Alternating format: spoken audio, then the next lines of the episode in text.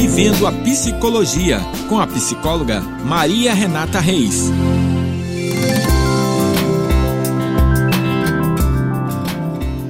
Olá, eu sou a psicóloga e neuropsicóloga Maria Renata Reis. Esse é o podcast Vivendo a Psicologia. Você me encontra no Instagram, arroba Reis, e no meu site www.mariarenatareis.com.br. Eu sou o Eduardo Rocha, psicólogo e com formação em psicologia do esporte e psicologia do futebol. Você pode me encontrar através do Instagram eduardo psi. Esse é o nosso podcast da semana. Hoje vamos conversar um pouco sobre felicidade. Você realmente sabe o que significa? Você já parou para pensar nisso? Pois é, vem com a gente que iremos discutir esse tema. Só de falar nesse assunto eu já me sinto mais alegre, sabia? É da natureza humana tentar encontrar respostas para as perguntas complicadas. Por isso, é completamente normal. Muitos estudiosos dedicaram a vida para refletir sobre o sentido da vida, o propósito das emoções e a, e a psicologia por trás dessa noção de autorrealização. Certamente, você que está ouvindo o podcast já fez os mesmos questionamentos para aliviar angústias que vêm com a condição de sermos humanos e sobre o futuro também.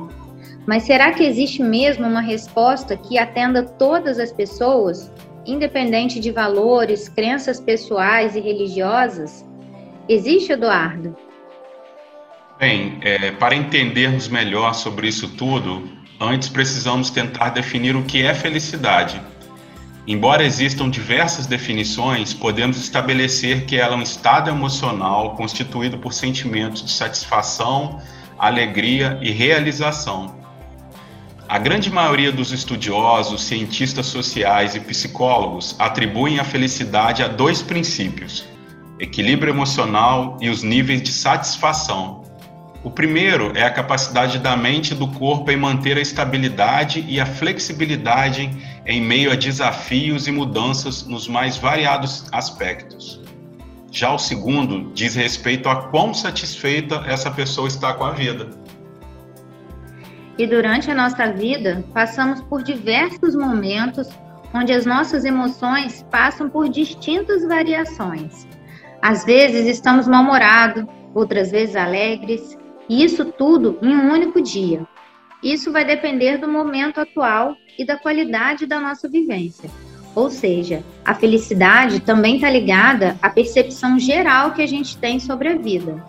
Se você leva uma vida sobre uma ótica otimista, provavelmente mais sentimentos e emoções boas você experimenta na sua rotina. Do contrário, se você vê a vida como um fardo, a tendência é que você esteja cercado por emoções ruins. E pensando nisso tudo que falamos até agora, e principalmente em relação à perspectiva do indivíduo, Eduardo, o que podemos dizer para os nossos ouvintes sobre quais seriam as características de uma pessoa feliz? Bom, pessoas felizes geralmente compartilham algumas características. Características essas que você, ouvinte, pode usar para comparar com seu próprio comportamento. Vamos a elas.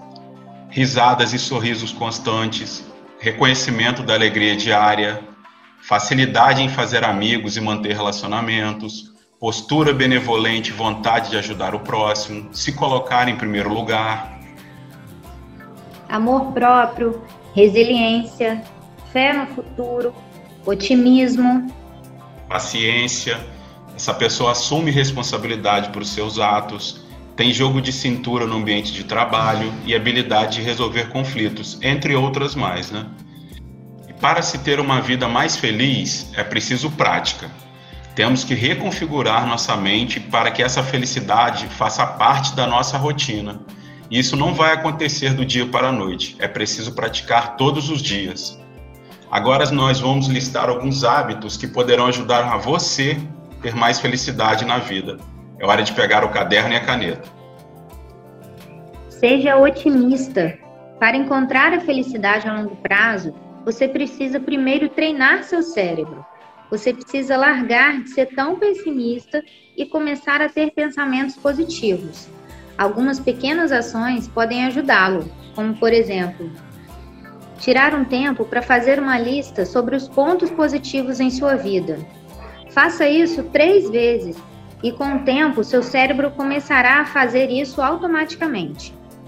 Outro exemplo: escolha um mantra, uma palavra ou um trecho de uma poesia positiva para o seu dia a dia, algo que você repetirá para si mesmo, como por exemplo: sou grata pela vida, me sinto feliz e realizada hoje. E quando as coisas não saírem de modo como você deseja, tente ver esses acontecimentos de forma positiva. Sempre há algo bom numa situação ruim. Segundo, comemore suas vitórias, pequenas ou grandes. Nossa vida é cheia de altos e baixos, parecida com uma montanha russa. Montanha russa não, brasileira e de emoções. E com isso, muitas vezes, nossas pequenas vitórias acabam passando sem, no, sem nos darmos conta. Por isso, é importante separar um momento para celebrar. 3. Encontre seu equilíbrio entre trabalho e vida pessoal. Sabemos que o trabalho ocupa uma parte importante do nosso dia, mas ele não deve ser a única coisa que fazemos em nossa vida. É importante buscarmos atividades e interesses além do nosso trabalho você tem um hobby? Está passando um tempo com sua família? Pratica alguma atividade física? Pois é, criar esse equilíbrio com certeza vai reduzir o nível de estresse. Quarto hábito: pratique a atenção plena. A meditação da atenção plena traz de volta sua atenção e consciência para o momento presente. É sobre não julgar e aceitar como você está se sentindo. Praticar essa meditação significa estar presente e consciente. Aceitar o que estamos passando diminui o estresse e nos ajuda a ver as situações do jeito que elas são. Com isso, você vai encontrar paz e conforto. Quinto hábito: desenvolva sua criatividade. Existem estudos que mostram que envolver-se em atividades criativas com frequência pode te deixar mais feliz quem passa a imaginação criativa tem mais entusiasmo e é mais propenso a ter sentimentos de felicidade e bem-estar. Aí podemos citar a escrita, a pintura, o desenho, a música. E se no final você ainda tiver alguma dificuldade que não consiga superar ou não se sentir realizado, procure um psicólogo ou psicóloga.